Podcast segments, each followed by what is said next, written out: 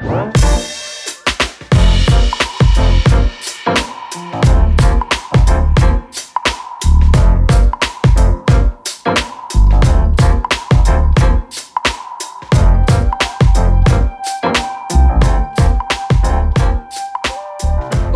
bienvenidos a una nueva edición del Hockey Show.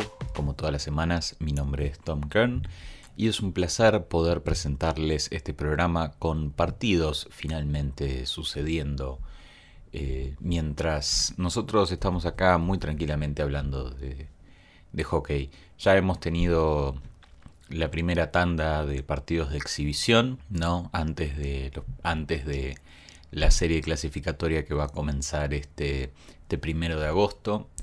De momento, a la fecha que estoy grabando, que es el 30 de julio, Nashville le gana 2 a 0 a Dallas y Boston contra Columbus y Vegas contra Arizona todavía no empezaron. Pero eso no significa que las noticias no hayan empezado, que las situaciones en el mundo del hockey sobre hielo no, no hayan empezado a surgir. Eh, en las dos semanas que estuvimos, que estuve en realidad ausente, hubo un montón de... No sé si un montón en realidad, pero hubo como bastantes novedades y bastantes cuestiones interesantes, muchas relacionadas a, a la vuelta al hielo y cómo los equipos se han empezado como a acostumbrar y a readaptar a, a jugar.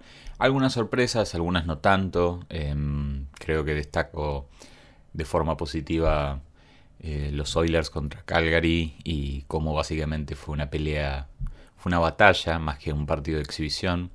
Chicago gan- ganándole 4 a 0 a St. Louis, demostrando que a pesar de que mucha gente no le tiene fe a los Blackhawks, pueden llegar a sorprender. Los Rangers eh, acomodándose como pueden, perdiendo contra los Islanders, vamos de a poco. Y sí, un poco de todo, ¿no? En esta vuelta al hockey que para muchos, incluyéndome, se siente como, como una nueva temporada. Eh, creo que también es importante destacar el hecho de que la liga, por lo menos hasta ahora, no ha tenido casos positivos en los últimos estudios que ha realizado ya dentro de la burbuja, que es muy bueno, la verdad que demuestra que, que de alguna forma u otra, mientras disculpen, mi WhatsApp está sonando, eh, demuestra que de alguna forma u otra eh, las burbujas funcionan. La NBA tuvo una situación similar que está volviendo hoy. No, tuvi- no, tienen, no vienen teniendo casos positivos a pesar de lo que pasó con Lou Williams de los Clippers. Eso lo pueden investigar en algún podcast de básquet. Acá todavía no estamos en eso. Y la MLS creo que también viene teniendo una buena racha. Béisbol ha sido el desastre más grande con básicamente los Miami Marlins totalmente extinguidos de la faz de la Tierra. Aún así, no somos un podcast de fútbol, no somos un podcast de básquet, eh, somos un podcast de hockey y vamos a hablar de eso, que tenemos algunas cosas muy interesantes para hablar. Quiero empezar con la noticia más divertida de este último periodo, que es, eh, tenemos finalmente identidad para la franquicia número 32 de la liga. Seattle finalmente ha anunciado su nombre, ha presentado todo junto de una, que me parece que fue la mejor decisión, visto y considerando que mm, ellos básicamente patearon un montón todo lo que fue la presentación del equipo. Así que sí, los Seattle Kraken, el equipo número 32 de la liga, eh, se consideró Metropolitans volver a utilizar el nombre del primer equipo estadounidense en ganar una Stanley Cup, pero obviamente porque ya tenemos una división metropolitana, la decisión de la decisión de llamarse Metropolitans básicamente cayó rápido. Eh, me gustó mucho todo lo que es la presentación. eh, me gusta mucho el nombre. eh, es muy divertido finalmente encontrar otro equipo que no tenga. ¿Cómo decirlo? Que no termine en ese. Que no hay muchos equipos eh, a través de muchos deportes que lo hagan. Eh, me gusta, como dije, me gusta todo lo que es la, la identidad visual. Me gusta el logo, la S. Me gusta el ancla con la aguja de Seattle. Me gusta el nombre. Y me gusta un montón los uniformes. Me gusta un montón el uniforme de Seattle. Eh, son colores que si bien tal vez están en la liga, no están tanto. Y la combinación de, de los azules con el rojo está muy bueno. Aparte es un. Es, creo que de los pocos uniformes que no tiene blanco. No tiene blanco en ningún lado. Y eso es un muy lindo detalle. Los dos uniformes de Seattle me gustan. El visitante no tanto, pero porque a mí no me gustan las camisetas blancas. Pero ese uniforme eh, que van a usar en casa es hermoso. Si alguien de Adidas me está escuchando, por favor hagamos un acuerdo y me traen una camiseta y yo les hago un anuncio, lo que quieran. Yo estoy para esa. Pero sí, ya sabemos que Seattle se llaman los Kraken. Sabemos que ahora ya están en campaña para. empiezan su campaña básicamente para el entry draft, para seleccionar eh, jugadores del resto de los equipos. Habrá que ver en qué condiciones eh, llegan. Tengo entendido que hay un montón. Hay mucha gente diciendo que el mejor amigo de Seattle esta temporada va a ser el salario, como, como dijimos otras, en, otras, en otros programas, em, el salario va a estar, se va a mantener en 81,5 millones, lo que va a obligar a un montón de, equipos a, les va a impedir poder eh, como renegociar o renovar contratos con buenos jugadores que van a necesitar eh, nuevos destinos y es un muy buen momento para que Seattle pueda eh, aprovechar y pueda firmar contratos que otros equipos que están tal vez más ajustados salarialmente no van a poder. Eh, pensemos que mucho de lo que estuvieron hablando los gerentes de otros equipos fue que Seattle no iba a tener las oportunidades de Las Vegas. Eh, esto se refiere al hecho de que no, no es ningún secreto que un montón de equipos hicieron muy malos acuerdos eh, con Las Vegas con tal de proteger jugadores para que se lleven otros y les dieron picks o como que Vegas salió bastante beneficiado. La verdad es que pudo armar un muy buen equipo eh, muy rápido. Se demostró porque de hecho llegaron a la final en su primera temporada, que es increíble. Y bueno, eso creo que fue algo, algo que mucha gente en, en, la liga quiso como tomar nota de eso y decir, ok, eso que hicimos con Las Vegas no lo vamos a hacer con Seattle. Pero Seattle ahora tiene otra ventaja, que es esta cuestión de que, nada, los, los salarios se van a tener que mantener bastante iguales y cualquier jugador que busque un, contrato más lucrativo eh, va a tener que ir a va a tener que ir a otros equipos y Seattle va a poder ser una opción. Es un equipo que no te voy a decir, mm, les miento si les digo que es un equipo que va a ser eh, competidor desde el vamos, porque la verdad es que probablemente no, pero mm, yo creo que si vos tenés la posibilidad de, ser parte de una nueva franquicia, de ser la cara de una nueva franquicia, en un mercado que claramente eh, está ansioso por, por, por tener un equipo, ¿no? y mismo estás con una franquicia que se está presentando como que hace las cosas distinto.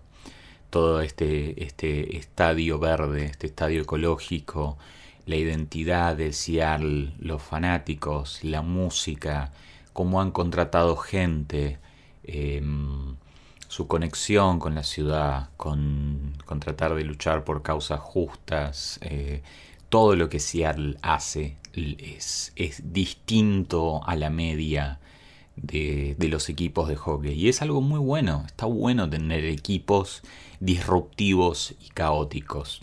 ¿no? Recordemos cuando Las Vegas entró todo el show que ellos hacen antes de los partidos, que para mucha gente es ridículo.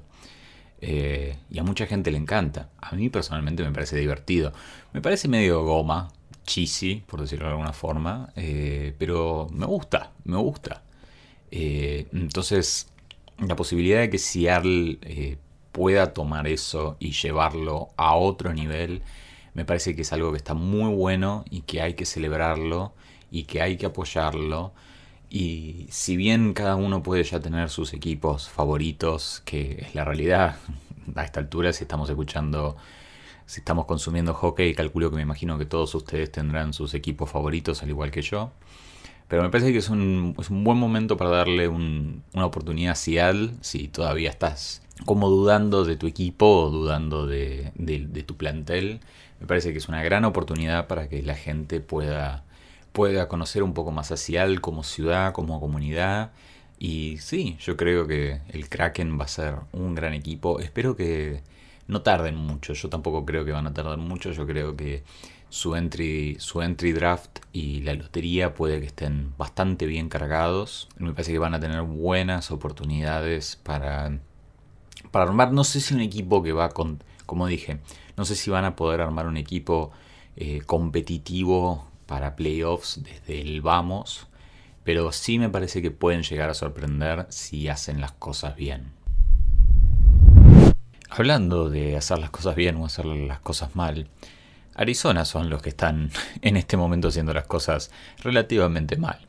Como muchos saben, están preparándose para enfrentarse a Nashville en la serie clasificatoria, la postemporada, buscando, y un poco también, si lo quieren considerar, es, esta es como su primera participación en postemporada desde 2012 para Arizona, cosa que es algo que es muy importante un Arizona que para muchos está dentro de los mejores momentos que puede llegar a estar, con un Taylor Hall que aparentemente está empezando a, negociar un contrato, a tener un, principio de acuerdo para quedarse en Arizona, cosa que es muy, es muy interesante.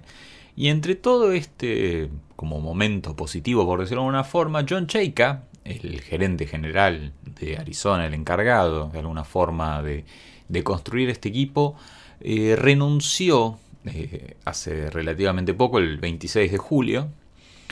Eh, según dice Arizona, el equipo de Arizona renunció, se fue.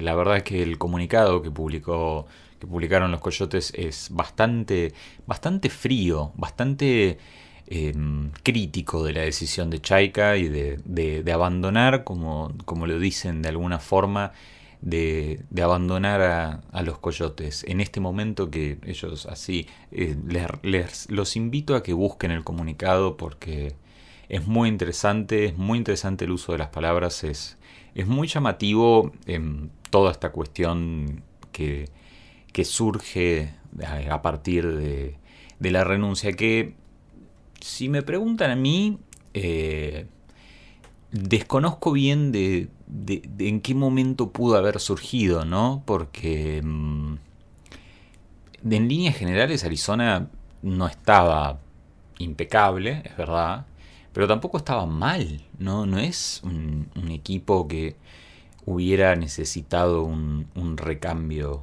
de, gerente. lo a lo que voy, que es por, por, lo cual lo digo, es que Elliot Friedman de Sportsnet, tuvo una entrevista con Javier Gutiérrez, el CEO y el presidente de Arizona, que es el primer presidente latino en, la liga, que lo celebró un montón, y habló un poco de su relación con John Chaika y medio como que la, pregunta lo, lo, agarró de sorpresa y medio como que dijo que no, que estaba todo bien, que no pasaba nada. Y ahora renunció. Igualmente, con la renuncia de, Chaika, eh, Friedman reportó que aparentemente el vínculo entre Arizona y Chaika se rompió por una nueva oportunidad de trabajo que se le presentó a, a John Chaika. Eh, parece que no era dentro de la liga, o sea que no era un movimiento lateral, sino que estaba posicionándose para, para ir a otro lado. Eh, Chaika tenía cuatro años, le quedaban cuatro años en su contrato. Y un poco medio lo que, lo que reporta Elliot y lo que se reporta es que todavía no está bien en claro qué fue lo que pasó, eh, dónde es que surge el conflicto, pero parece estar centrado en una cuestión de una nueva oportunidad de trabajo para Chaika. Eh, no sé si, como ustedes sabrán o si no saben, les cuento. Eh, vos para poder hablar con un miembro de, otra organización con el objetivo de, contratarlo, tenés que pedir autorización a la, a la, organización. Y parece que dentro de todo ahí estaba bien, estaba todo bien. El problema, como digo, ¿no? Chaika eh, sacó un comunicado también donde dijo que los dueños de Arizona hicieron, hicieron eh, imposible la posibilidad de seguir trabajando juntos y que con el tiempo él iba a contar un poco más de qué fue lo que pasó y qué fue lo que llevó a su renuncia. De momento se está, se está quedando como callado, ¿no? Él también es consciente de, que los coyotes y, el equipo y los jugadores hoy por hoy están mentalizados en, en otra situación, en otro momento. Eh, Steve Sullivan va a ser el gerente general eh, de Arizona por el momento, aunque existe la posibilidad de que, de que sea un puesto en el que oficialmente quede a futuro, mientras que los Coyotes como digo, se están preparando para, para enfrentarse a Nashville. Y como dije, eh, es un Arizona que en líneas generales estaba bien.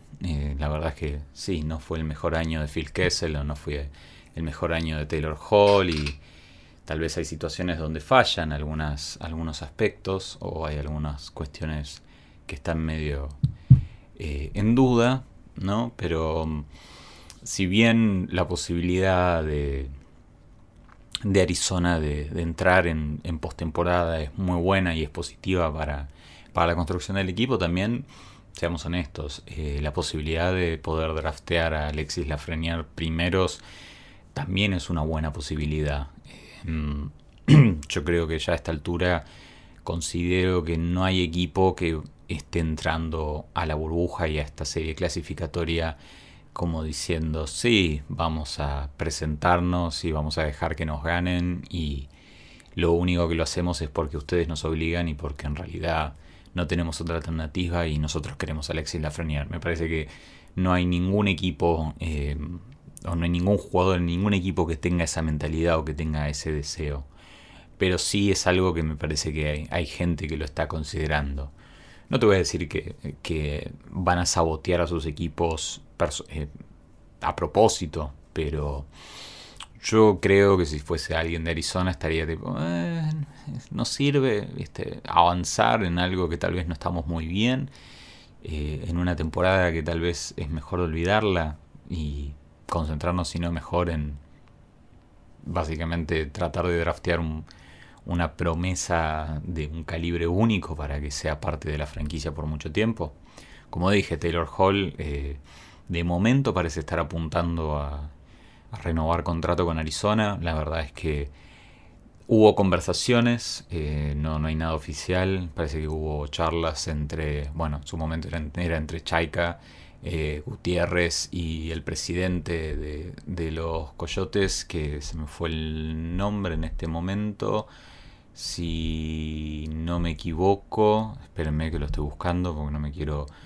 Alex Meruelo, es el presidente de, los Coyotes. Me parece que entre los tres, veo que estuvieron hablando contratos y posibilidades. Y sí, yo me parece que, que, que Arizona de poder cerrar un acuerdo con Hall y poder prepararse para, para el futuro va a estar mejor posicionado. Yo no creo que si esta no tiene por qué ser la temporada para Arizona, pueden esperar unos meses más. Y eso es un poco de todo lo que tenemos eh, por ahora. Eh, la verdad es que es un día lento de noticias. O mentira, en realidad no es un día lento de noticias. Pero mucho está relacionado con, que los equipos volvieron a entrenar, que se están volviendo a preparar. Eh, y yo creo que todos ustedes ya están viendo un poco de eso. Pueden sacar sus propias conclusiones, sus propias observaciones. yo igualmente opté por no darle mucha mucha importancia a, los partidos de, exhibición porque la verdad es que todo se va a definir cuando los equipos se enfrenten de una vez por todas y no sea una cuestión de, de un partido por solamente por entrar en calor, sino que me parece que lo importante va a estar cuando de hecho los equipos rindan. Eh, pero bueno, más allá de eso, sí, Seattle es una novedad, Arizona es una novedad. También quería mencionar que, bueno, que con toda esta situación de, del racismo y de la discriminación y de los cambios que se vienen en la liga, eh, los Blackhawks anunciaron que van a mantener el nombre porque consideran que, es respetuoso y tiene toda una significancia y un simbolismo que, que es muy válido, que es justamente sobre el, el Chief Black Hawk de la comunidad, pero sí anunciaron que a partir de cuando podamos volver a los estadios, los fans no van a poder entrar con, con las crestas indias, penachos, no sé cómo los llaman, como los quieran llamar ustedes, eh, van a estar prohibidos ya que son como debidamente son símbolos religiosos eh, bastante importantes dentro de las comunidades eh, nativoamericanas, por ende quieren que los fans entiendan todo esto, los Blackhawks, a partir de, toda esta situación y para evitar un poco la situación de Washington y su equipo de fútbol americano, eh, tienen como un nuevo objetivo tratar de promover y enseñar más sobre, la comunidad eh, india que hay en Chicago y, promocionar eh, como un entendimiento más grande de de su comunidad y de su cultura y del origen del nombre del equipo. Más allá de eso, eh, como dije, estamos a horas ya de, que el hockey vuelva con fuerza o tenga un segundo cambio de, energía donde los partidos van a empezar a tener un poco más de valor. Eh, hoy está empezando la NBA, en un rato van a estar jugando los Lakers contra los Clippers, así que probablemente voy a estar a dos pantallas viendo eso y viendo a Boston. Eh, como siempre, muchas gracias por escuchar. Eh, yo creo que voy a mantener el ritmo este de hacerlo cada dos semanas. O sea que la próxima vez que escuchen de mí va a ser la semana del lunes 10. Probablemente saque el podcast el viernes 14. Todavía no estoy seguro. Pero sí, ya vamos a tener una semana de hockey eh, bajo nuestras cinturas. Hockey competitivo, digamos. Vamos a tener una semana de hockey competitivo eh, digerida y lista como para hablar y analizar y seguro va a haber un montón de noticias y novedades más sobre las que vamos a, conversar y vamos a hablar. Así que, como siempre, gracias por escuchar, espero que lo hayan disfrutado. Sígueme en mis redes y nos vemos en el próximo programa. Chao. Muchas gracias por escuchar el programa de hoy. No te olvides que podés seguirme en Instagram, arroba el Show. También podés seguirme en Twitter, arroba Gracias por escuchar, gracias por compartir y nos vemos en el próximo programa.